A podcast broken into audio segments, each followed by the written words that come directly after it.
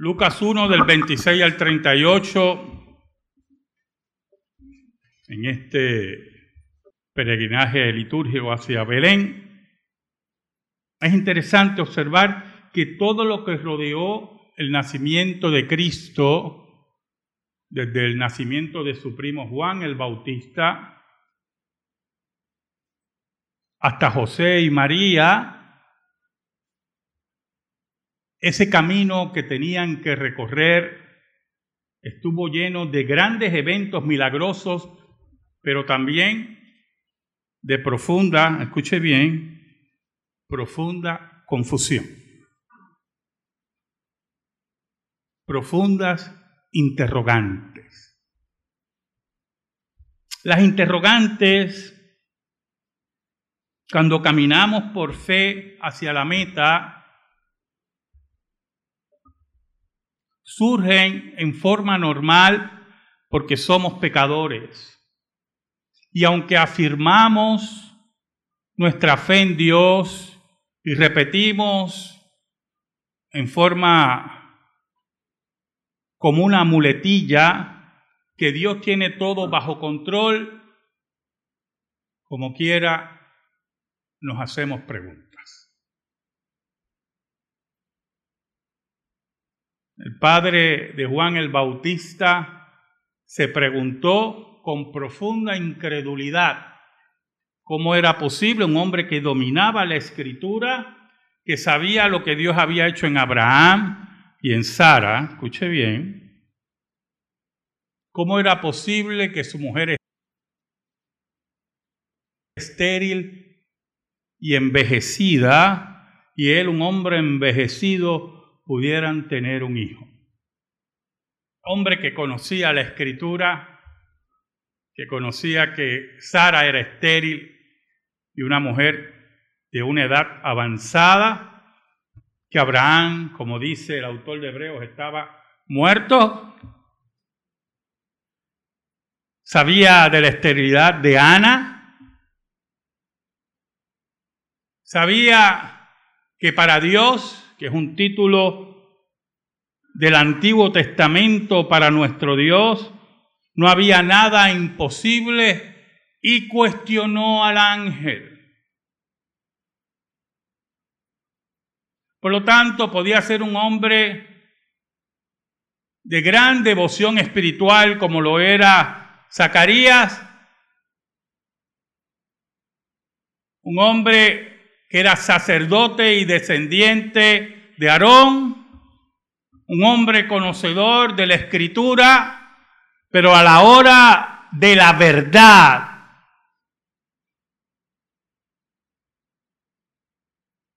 la interrogante llegó a su vida.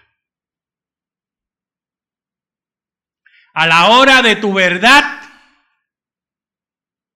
no importa la amplitud bíblica que tengas, no importa lo profundamente devoto que sea,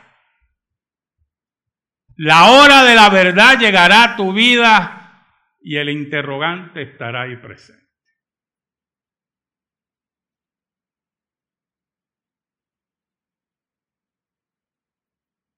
Allí también José se preguntaba qué había hecho mal para que María le haya sido infiel. Y se turba, como se turba Zacarías. Y se pregunta, e increíblemente, posiblemente en medio de su depresión, decide descansar de esos hombres que tienen la virtud que aunque estén en depresión pueden dormir.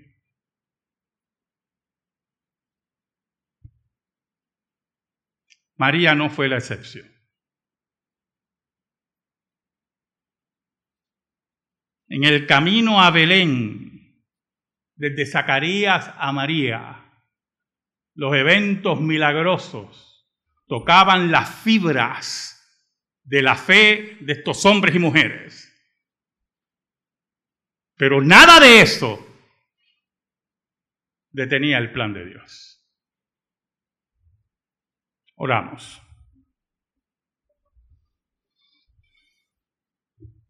Dios bueno, perdóname, porque te he sido infiel y tú permaneces fiel. Escóndeme bajo la sombra de la cruz y que tu nombre sea proclamado. Bendice a mis hermanos y que el Espíritu de Dios, que nos dirige por tu palabra, toque sus corazones. Toques mi corazón, para que la palabra de Dios, como ríos de agua viva, impregne nuestro ser por Cristo Jesús. Amén y amén. ¿Sabe? Lucas, el doctor Lucas, comienza esta perícopa en el versículo 26 con una referencia a lo anterior que había estado hablando habla del sexto mes. Al sexto mes. Y uno se pregunta, si no ha leído todo el capítulo, ¿a qué se refiere del sexto mes? Y Lucas lo que nos quiere enseñar que todos los eventos desde Zacarías hasta María están relacionados. Dios, el Dios verdadero que controla la vida y la muerte, que controla la concepción, que sana y enferma, como dice la Escritura, que resucita y mata, como dice la Escritura, está llevando a cabo el cumplimiento de las profecías, escuche bien, escuche bien, en forma directa. Dios está interviniendo en la concepción de Juan el Bautista,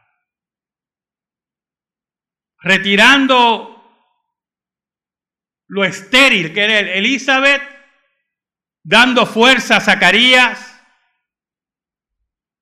estaba interviniendo directamente en la confusión, la tristeza y la depresión de José. No necesitó consejeros. Envió ejércitos del cielo, ángeles, y en sueño para hablar con José, para retirar sus dudas y sus interrogantes.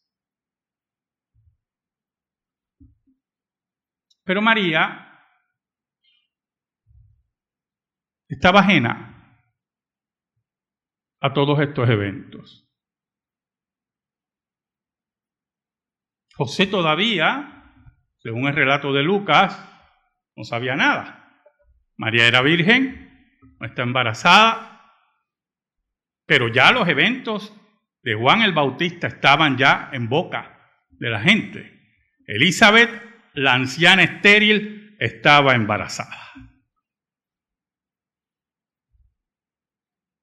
Por lo tanto, al sexto mes del embarazo de Elizabeth, escuche bien, mire la construcción de Lucas, al sexto mes del milagro de Elizabeth.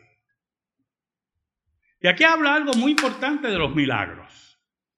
De los milagros, los portentos, estos portentos que habla la escritura.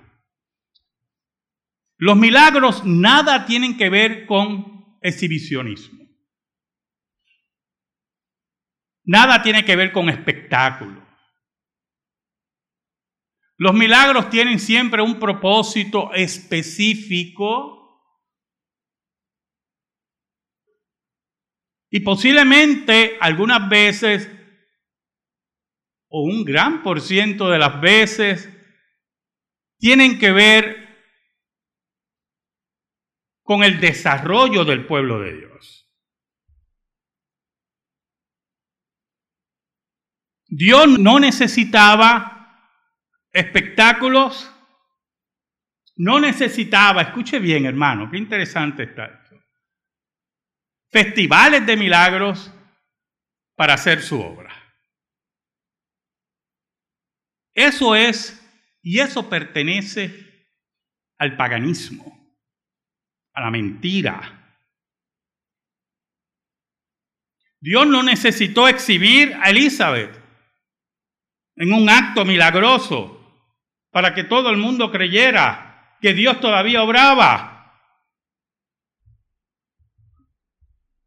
Sabrá Dios cuántos pensaron que Elizabeth estaba enferma y no embarazada. Una mujer anciana y estéril, embarazada. Nada, esa mujer se va a morir. No dudo cuántos habrán pensado así. Y así, en esa forma solapada, en esa forma aquietada, aparece un ángel a María. Y es el mismo ángel, Gabriel. Y se acerca a la ciudad de Galilea, en Nazaret, a una doncella judía pobre, comprometida con un judío que aparentemente era mayor que ella, pero que era descendiente de la casa de David. Y el nombre de la Virgen, como le llama Lucas, Virgen en el original, era María. Y en el versículo 28 dice que entrando el ángel en donde ella estaba, dijo, salve, muy favorecida, el Señor es contigo, bendita tú entre las mujeres. Era un evento único en la historia, escuche, no de Israel, en la historia de la humanidad una virgen dará luz por la intervención directa de Dios, en un acto milagroso y directo de Dios. Una salutación que le dice a María, has hallado gracia, Dios ha decidido escogerte de entre todas las vírgenes que hay en Israel a ti como portadora en tu vientre escuche, de Dios mismo.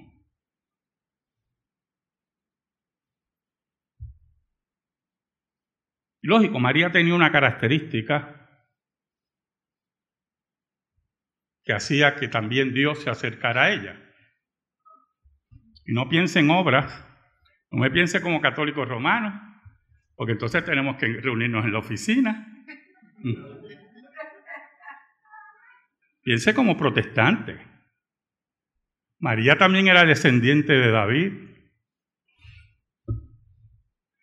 Y el hijo que venía tenía que ser descendiente de David. Y aunque ya era por José descendiente putativo, por María iba a ser de sangre. Porque Dios tiene todo bajo control. Eso que repetimos continuamente, que usted me repite cuando lo llamo, ¿qué pasó? Pasó esto, pero yo sé que Dios tiene todo bajo control. Yo lo creo también. Pero allí estaban desde Zacarías, José y ahora María, todos aquellos que creían en el Dios de Israel, que creían que todo lo tenía bajo control, turbados. El camino hacia Belén no nos exime de estar turbados. Nos exime de ser incrédulos. Que caminemos firme. No importa si tenemos miedo. No importa si tenemos interrogantes. Que nada de eso nos detenga hacia Belén.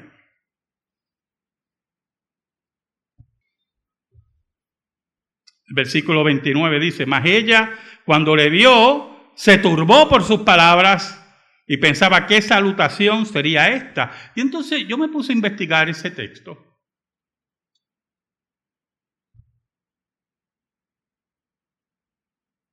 Y uno de los comentaristas dice que Gabriel debe haber aparecido en forma resplandeciente y ella se preguntaba, ¿qué salutación es esta de este ser que no peca a esta pecadora? Y eso como protestante.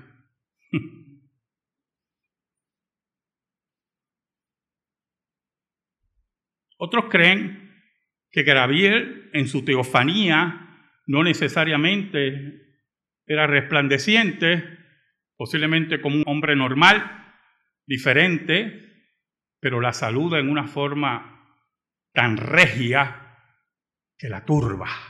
¿Quién soy yo para ese saludo? ¿Quién soy yo? Algunos creen que María tenía 15 años, 16 años, virgen, comprometida, pobre. ¿Quién soy yo para que me saluden así? Detalle muy importante. Detalle que debe estar presente en sus vidas y en la mía, que debemos repetir. Somos seres caídos y nuestra humildad y nuestra humillación siempre tiene que estar presente. El ángel percibe en la cara de María temor y confusión. Y digo que el ángel percibe porque cuando dice el versículo 30, entonces el ángel le dijo, María, no temas porque has hallado gracia delante de Dios. ¿Por qué decimos que percibe? El ángel no puede leer la mente de María ni el corazón. Solo Dios puede leer la mente y el corazón. Así dice los profetas, yo soy Jehová, yo soy el que leo la mente y el corazón. Así dice Jesucristo en Apocalipsis. Yo soy el que leo la mente y el corazón. Por lo tanto, en la faz, el ángel percibe confusión y temor ante este extraño, ante este ser angelical,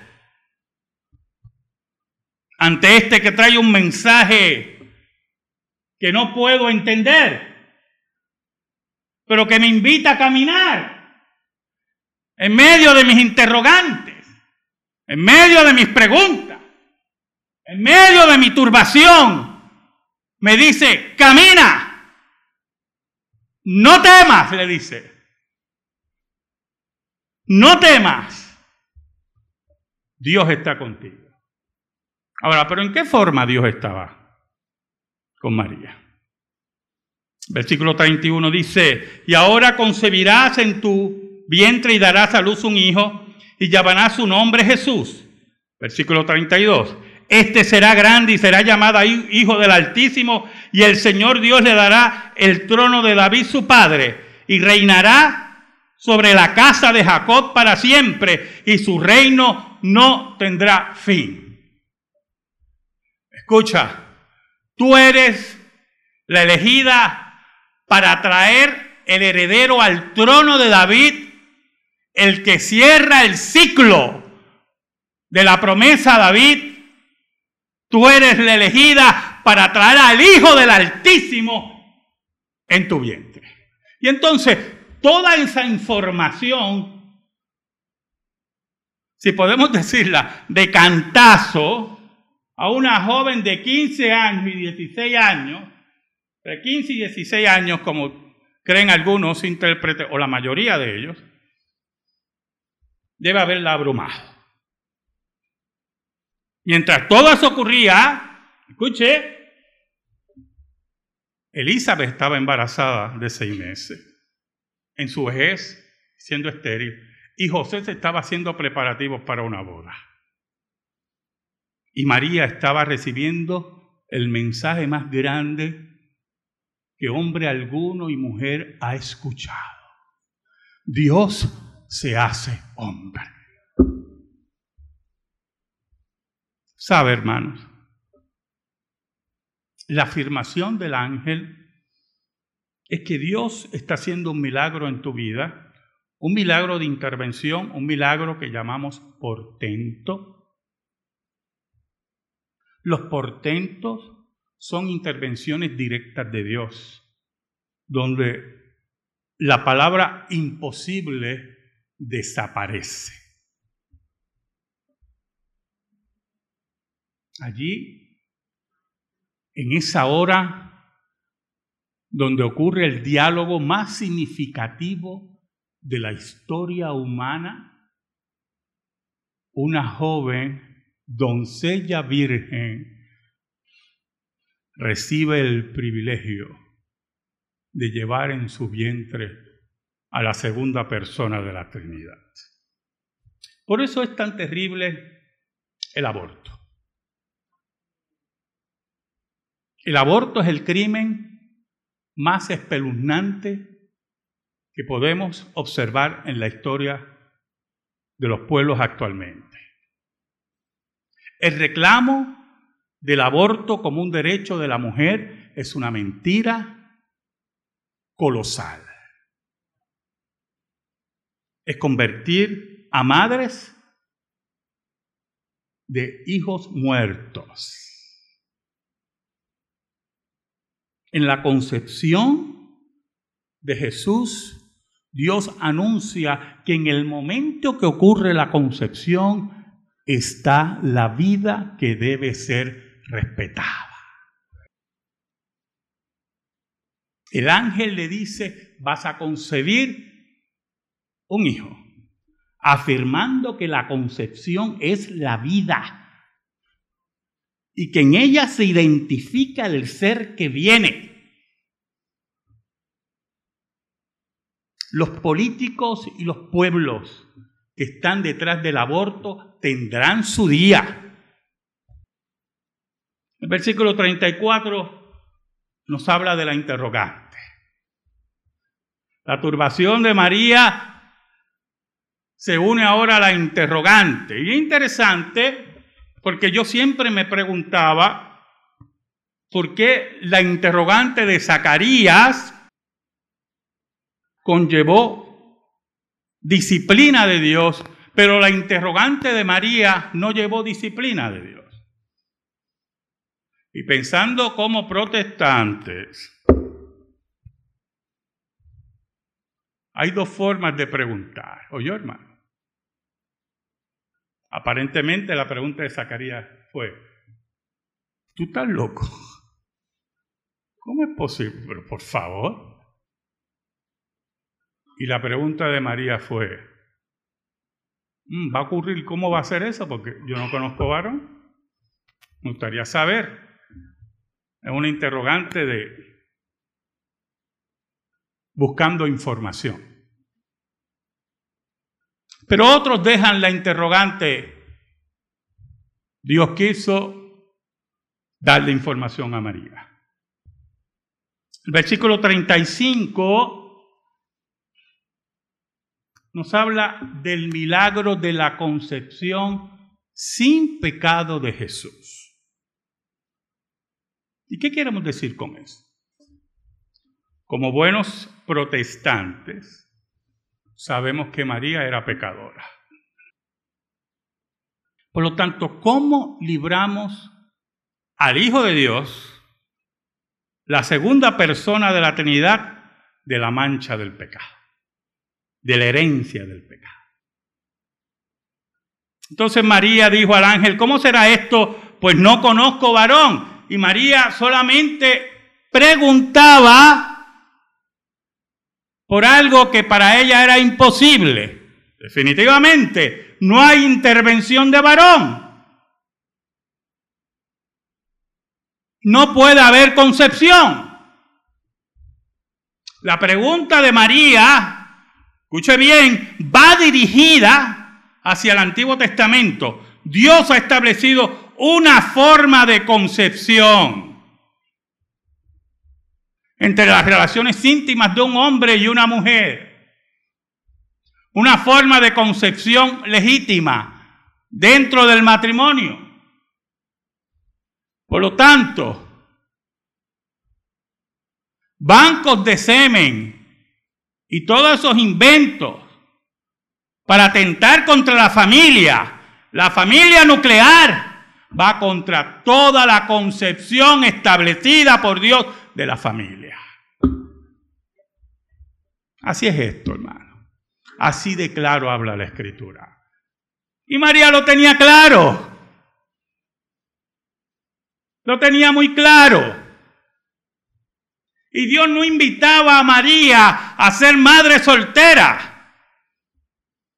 Dios le dice a María, vas a formar familia con José. El problema era José, que cuando se enteró, dijo, ¿y ahora? Y todo iba hacia Belén. Porque había un aspecto de la profecía que se tenía que cumplir. El Mesías tenía que nacer en Belén y llegar a Belén. Llegar a Belén era en medio de la turbación, del interrogante, de la duda.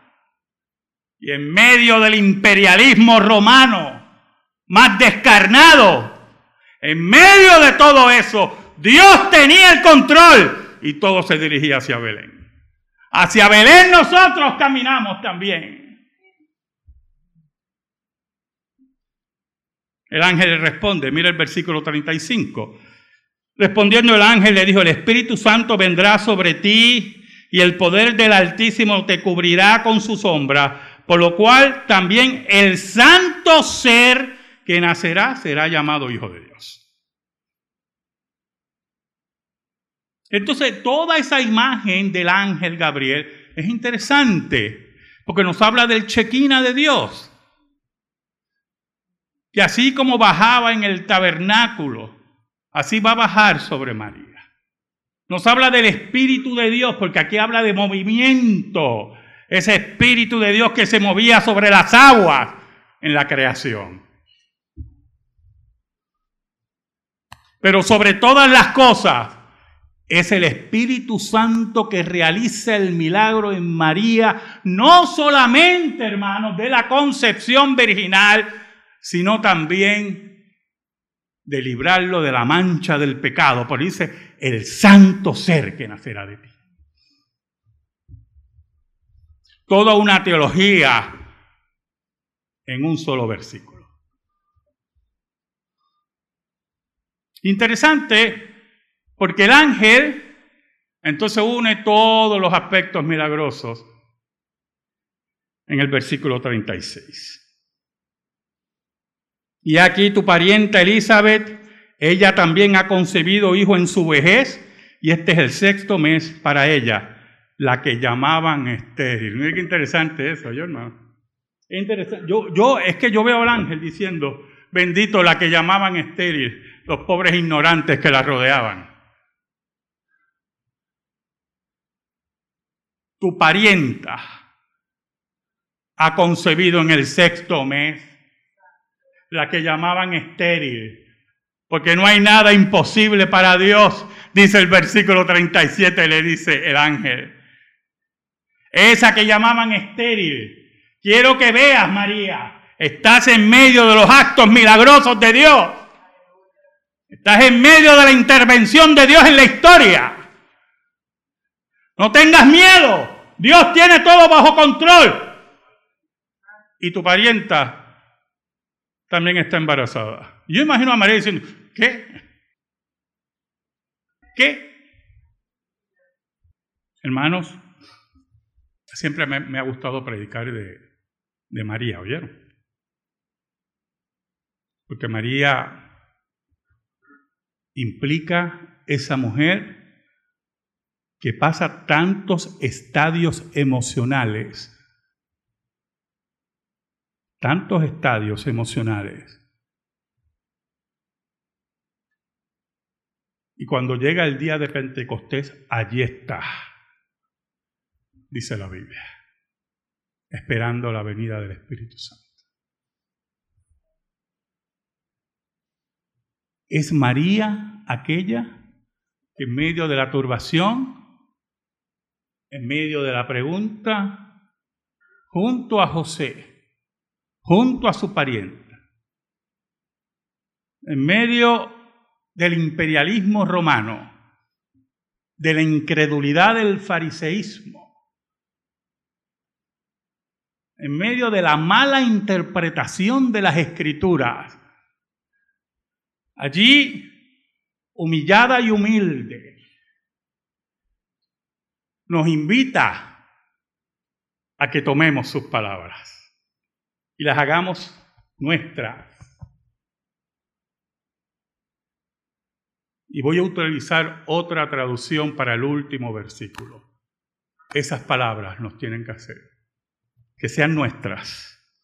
Entonces María dijo, he aquí la esclava del Señor.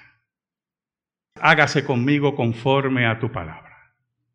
Y el ángel se fue de su presencia. Que seamos esclavas y esclavos de Cristo que se haga tu voluntad en mi vida, porque ¿qué somos nosotros? Sino tus siervos, tus esclavos, tus esclavas. Amén. Gracias te damos, Señor. Y que tu palabra se deposite en nuestra vida y aunque estemos confusos, turbados y con interrogantes, que nunca nos detengamos, porque somos tus esclavos. Amén. Estamos en silencio, hermano.